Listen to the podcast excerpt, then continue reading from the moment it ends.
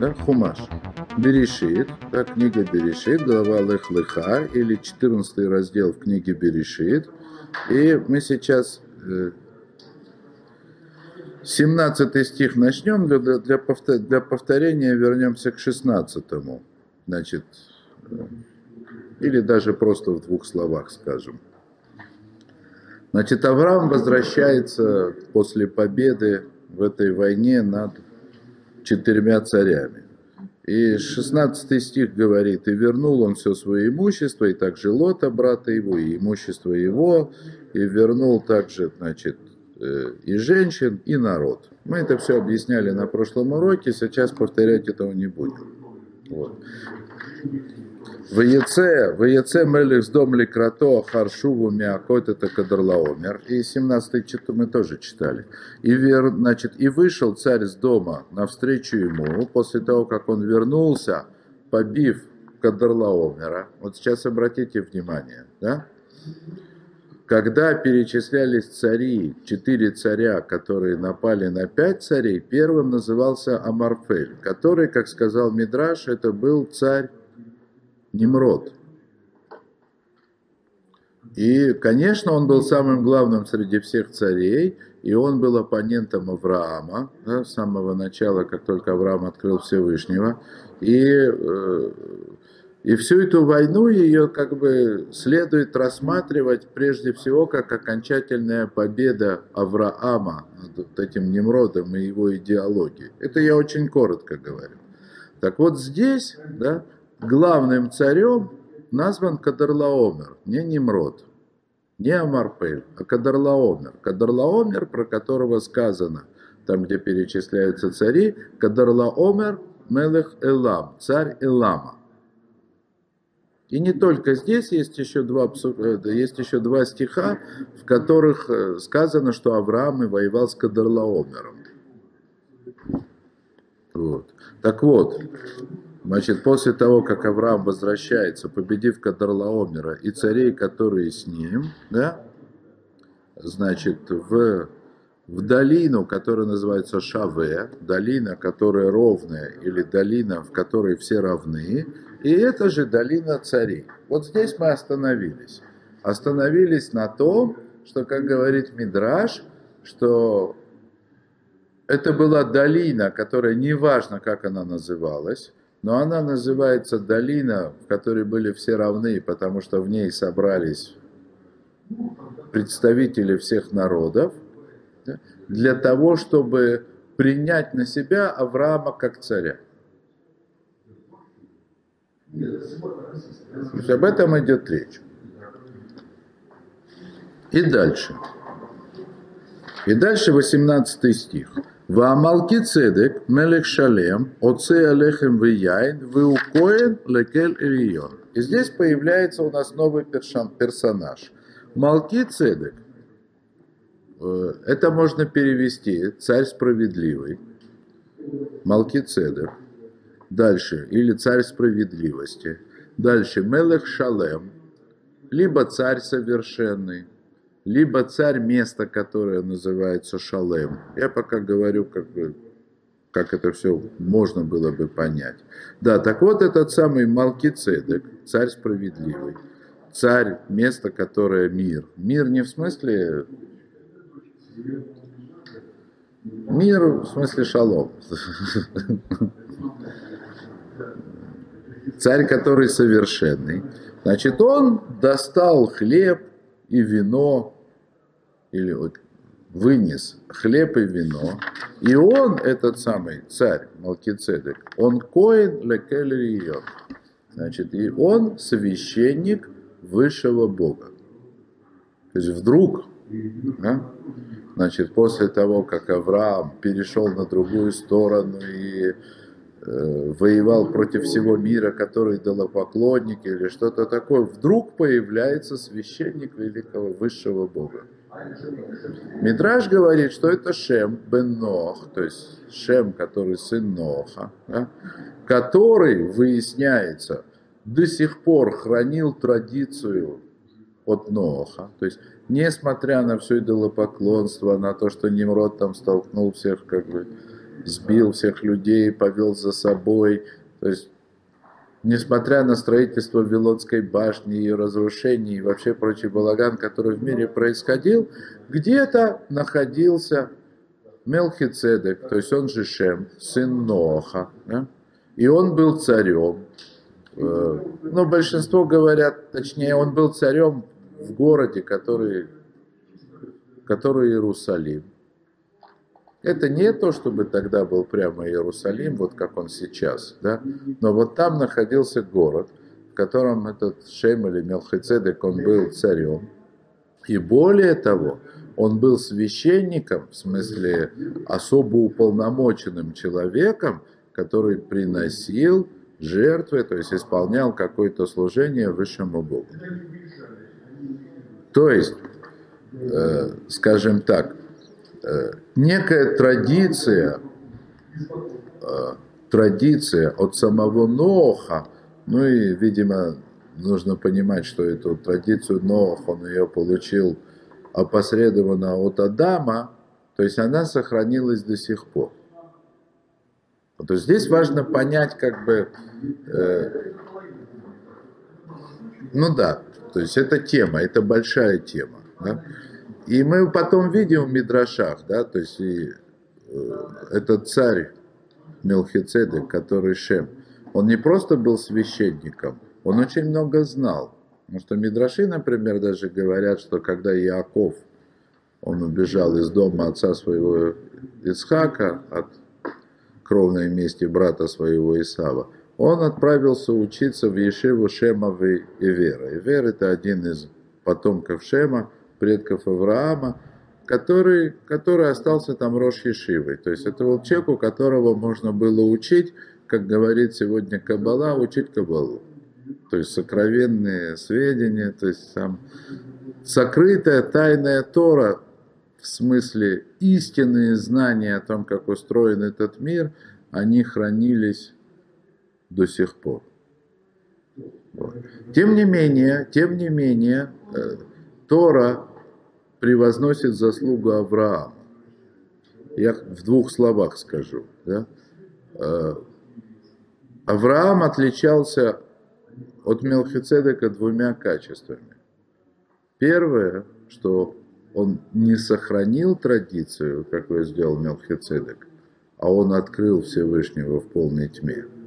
Авраам был лишен традиции и заслужил открытие того, что ему открылось, там, благодаря тому, что увидел Всевышнего в этом мире. И еще, очевидно, надо здесь же сказать, упомянуть, как дальше мы увидим. Да? Э, Мелхицедек, он хранил традицию. Да? Я не знаю почему. Э, бесполезно как бы рассуждать это с нашей, как бы, с точки зрения наших стереотипов. Он не пошел воевать с Немродом. Он не пошел по всей земле рассказывать о том, что есть у этого мира Создатель. Он находился там, где он находился, и служил так, как служил а теперь пришел навстречу Аврааму. И первое, что говорят, да, первое, что говорят здесь практически все комментаторы, он пришел навстречу Аврааму для того, чтобы сказать ему, что он не, не сердит на него за то, что он, Авраам, убил его потомка и наследника. Кого? Царя Ирлама Кадарлаомера. Об этом говорят практически все мидраши. И второе, о чем здесь говорят Мидраши в этом месте, значит, это то, что здесь, вот в этом месте, священничество высшему Богу, то есть которым был наделен Шем, перешло от Шема к Аврааму.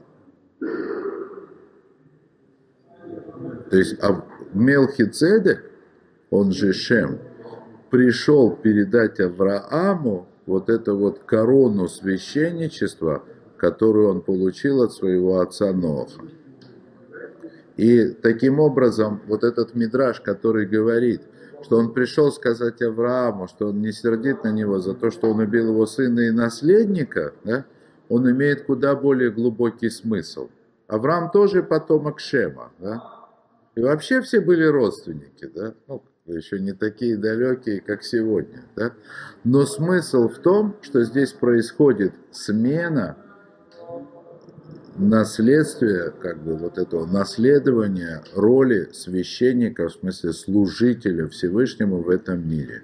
И она переходит не по порядку. Терах, отец Авраама, был идолопоклонником, то есть он оказался вне стен этой ешивы, назовем так, Шема и Вера. Да? Здесь Шем ему это передает. То есть, кроме того, что собрались представители всех народов для того, чтобы назначить Авраама царем, то есть принять его царем над ними, пришел тот, кто хранил традицию, всеми забытую, еще от Адама, и передал ее Аврааму. То есть сам был наместник. Не был наместником, он был тайным хранителем древней традиции. Ну, примерно так. Желающий мог прийти к нему и поучиться. Не желающий, может, там еще и экзамены были, может, деньги брали, я не знаю, может, не всех пускали. То есть, неважно. Да. Но в любом случае, да, то есть в любом случае, да, вот это вот священничество Шема, да, его как бы это Ешива, ну, как потом Мидраж говорит, да, в смысле место, где можно было поучиться, оно не, не имело никакого влияния на происходящее в этом мире, как будто бы его и не было. Вот оно появляется здесь, да, в Торе, только этот Шем, да, с его священничеством, он возникает только в тот момент, когда Авраам полностью победил, Немрода победил, который Амарфель, да, негодного наследника этого самого Шема, Кадарлаомера, царя Илама, тоже победил. Ну и как бы только во все прочие заслуги Авраама, о которых мы уже достаточно говорили, да? то есть в этот момент Шем понимает, осознает или получает как бы от Всевышнего прямое указание прийти и передать Аврааму корону священничества и истинного царства в этом мире. Тут еще есть нюансы, их на самом деле много, да. Э, цедек, в смысле справедливость, это тоже одно из названий, одно из названий Иерусалима, да. В всяком случае, нарицательное наименование того качества, которое находится на небесах напротив храма на земле, оно называется цедек. Потому что есть даже такие комментаторы, которые говорят, что цедек это и есть Иерусалим. Мелхицедек это царь Иерусалима. Да? А еще и царь совершенный. Э,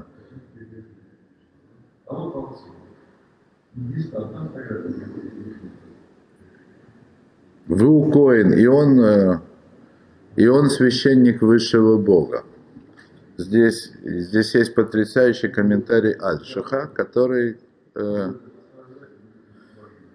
его надо привести для того, чтобы как бы про, про, проиллюстрировать вот сейчас то, о чем мы говорили. Значит, Альших здесь объясняет практически каждое слово, в том числе и священник, и Богу Высшему. Кель, как здесь сказано, имя Кель, да еще и Ильон. И он приводит Мидраш, Мидраш раба, который я уже однажды приводил, который сам по себе не понять, в смысле в нем есть непонятки, но его стоит напомнить. Значит, есть Мидраш Рабата, который говорит, что э, Всевышний сотворил этот мир для того, чтобы и поместил туда человека, для того, чтобы у него было жилище в нижних. Слышали такое, да? То есть, чтобы присутствовать в этом мире. Адам согрешил, загнал его на небо. Каин согрешил, на второе небо. Да? Есть, семь, есть семь небосводов. И, в общем, последовательно грехи человеческие до египтян загнали Всевышнего на седьмое небо, выше некуда. Он оказался на седьмом небе. Авраам начал обратный процесс. Благодаря в заслугу Авраама Всевышний спустился с седьмого неба на шестое. Ицхак с 6 на 5, и в конце концов Маше Рабейну, как бы удостоившись дарования Торы, вернул Всевышнего на землю. То есть этот мидраж, он нелогичен в своей структуре. Потому что мы сейчас говорим об Аврааме и как раз говорим о том, как он спускает Всевышнего, так сказать, начинает спускать Всевышнего с небес. Да? А подняли его на седьмое небо, аж на седьмое небо загнали. То есть так далеко от земли оказался Всевышний, согласно тому же Мидрашу, грехами египтян. А на шестое небо его загнали садомиты своими грехами. Да? То есть, в общем-то, он еще не там. Да? По логике, да, если во всем этом присутствует последовательность событий и временная логика, то Всевышний должен был находиться где-то на пятом-шестом небе. Да? И вдруг Авраам начинает спускать ее с седьми. А башня? Башня на, до дома на это, на четвертое. Э, тут нельзя не заметить эту нелогичность в Мидраше, но я не видел, чтобы кто-то даже пытался ее объяснить. Вот. Э, единственное, что это, конечно, не такое уж часто встречающееся явление в Торе – но есть места, когда последовательность событий, само время, оно не работает, скажем так, в нашем понимании. То, да? В общем, как бы то ни было, да? значит, по словам этого Мидраша, да? То есть Авраам спускал Всевышнего в этот мир, приводил его в этот мир. Он начал этот процесс, спустил его с седьмого неба. Седьмое небо – это седьмая сфера, если считать. Да? это сфера, которая хесед. Это Авраам, который понял, что Всевышний сделает этот мир для того, чтобы принести человеку добро. А что загнало на седьмое небо? Секунду. Ну, я же только что говорил. Просто сосредоточься. Он снимает его, как бы спускает Всевышнего с седьмого неба. Да? Что значит Всевышний на седьмом небе от этого мира? Хесед, ради которого этот мир сотворен, это единственное вообще, что здесь осталось. То есть мир сотворен для добра, да? А связи между тем, что он сотворен для добра, и тем, что происходит в мире, никакой нету. Всевышнего нет здесь, он отсутствует. Кстати, это как раз то, о чем мы говорили на прошлом уроке. Да? Всевышнего в этом мире нет. Есть только идея, что мир сотворен для добра. И это, и это то, что имеет в виду стих, как говорит Альша, когда говорит «Кель Элион», Всевышний, который возвышен. Возвышен так от этого мира, что люди творят здесь идолопоклонство, и никто даже не замечает и не понимает, что он нарушает волю Всевышнего. Это было очень высоко. Шем служил тогда уже Всевышнему, который был очень далек от мира. Может быть, поэтому Шем и не пошел, не... что он мог сказать, да? Ну, что я скажу, да? Сейчас я выйду на улицу и начну людям проповедовать Слово Божье. Что я им скажу? Да-да, без щитов, совершенно верно, да? То есть, что? Как достучаться? Я не могу себе представить, как достучаться до человека на улице. То есть вот эта ситуация, в которой находились. Поэтому Кель, вот это имя, которое пишется Алиф Ламит, потому что это имя Хеседа, это имя седьмого неба. Да? И вот Авраам, который, так сказать, открыл Всевышнего, на седьмом небе нашел. Вот о чем говорит Альших. Как бы увидел, что мир сотворен для добра, да? То есть он как бы спустил его, да? И вот Шему это было, очевидно, недоступно. Шем пришел и передал. То есть начался процесс приведения Всевышнего в этот мир. Об этом Альших и говорит. «Э, Лехем в яйн, э, хлеб и вино. Он достал ему хлеб и вино, в смысле Мелхицедек. А, два объяснения. Одно простое, почти все говорят, это то, чем встречают вернувшихся с войны. Хлеб и вино, надо восстановить силы, человек как бы, вот. Хотя, конечно, это же понятно, что в аллегориях э, пророков и вслед за ними мудрецов, э, хлеб и вино это две стороны Торы, да? Это хлеб это Тора как бы повседневной жизни, да, а вино это тайная Тора, да? Вот. Ну, все отдал, хлеб и вино, вот. Есть еще комментарий, который говорит, что он приносил жертвы, и тогда жертвоприношение было другое, они приносили жертвы животных, да, и поэтому Мелхицедек, в смысле Шем, он был таким вегетарианцем, он мясо не ел, чтобы никому в голову не пришло, что он ел мясо жертв. Такой интересный момент, да. А хлеб, вино было можно. Ну, то есть, как бы, этот комментарий, это мидраж тоже. Этот мидраж, он как бы отвечает на вопрос, что это так, э, царь такой важный пожадничал Авраама мясом покормить. Мы скоро увидим, что Авраам не жадничал. Это как бы... Вот. Но в этом Мидраше он как бы здесь объясняет вопрос, который мы бы, отвечает на вопрос, который мы бы сами не задали никогда. Этот Мидраш, он сам глубокий. Дело в том, что священничество, которое было после дарования Торы, то есть как оно было заповедано, не то, которое передавалось по наследству от Адама, а заповеданное Торой. Оно, во-первых, так сказать, включает жертвоприношение и хлеб, и вино тоже, чтобы это было понятно, да?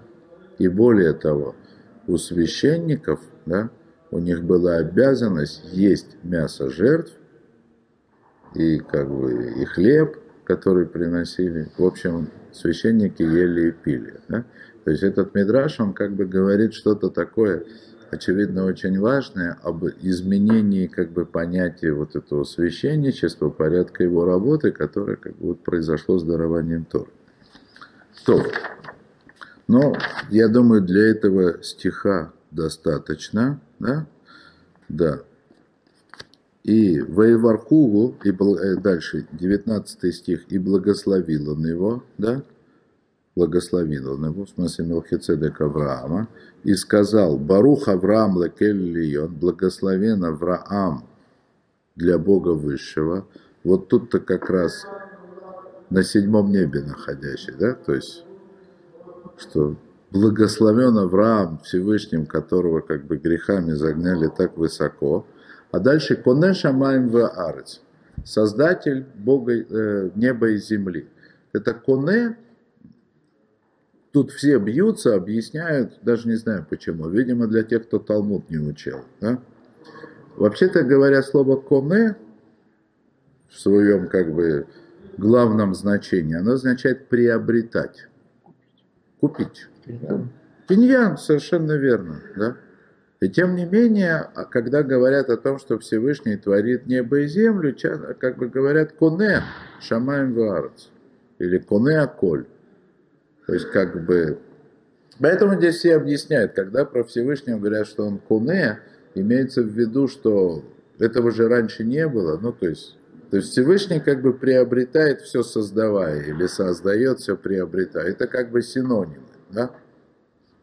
С точки как бы в, в отношении Всевышнего это синоним. Это нормально. То есть можно встретить, что Всевышний что-то приобрел, имеется в виду создал.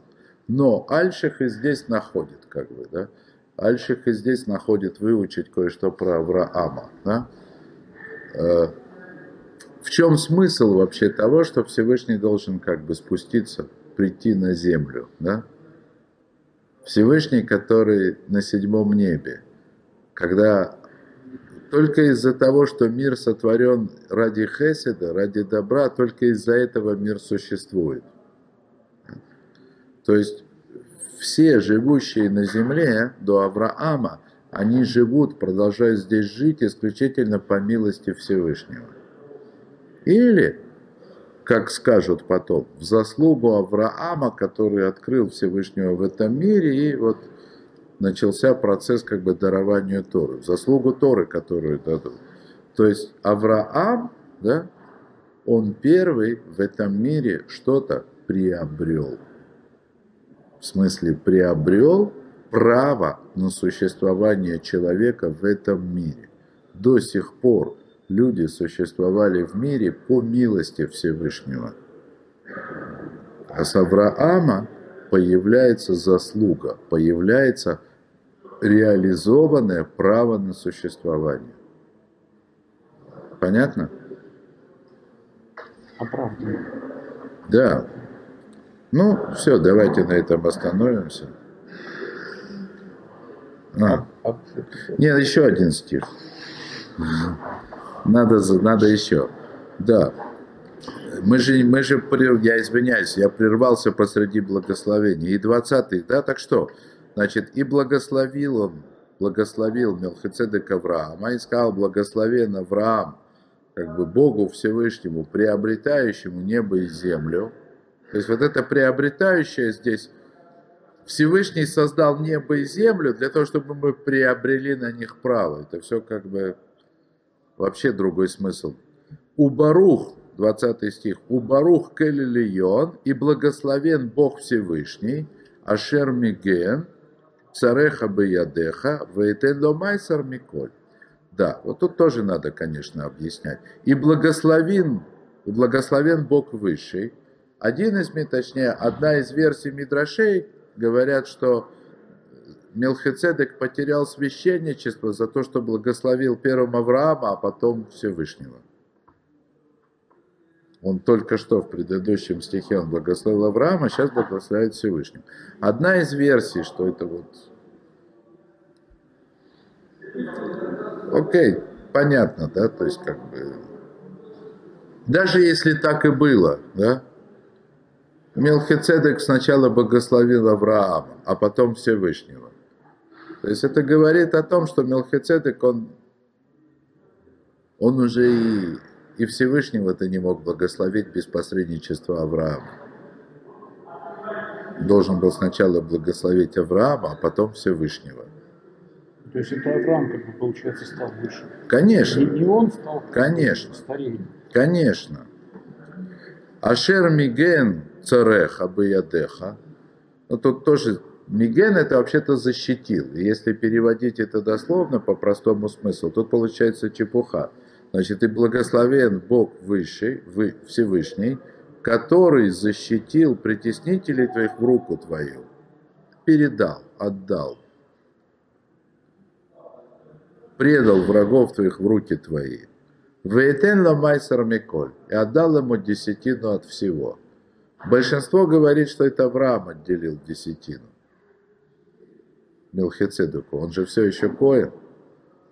Но есть комментаторы, которые говорят, что это Мелхицедек отделил Авраама десятину, потому что на этом его священничество закончилось.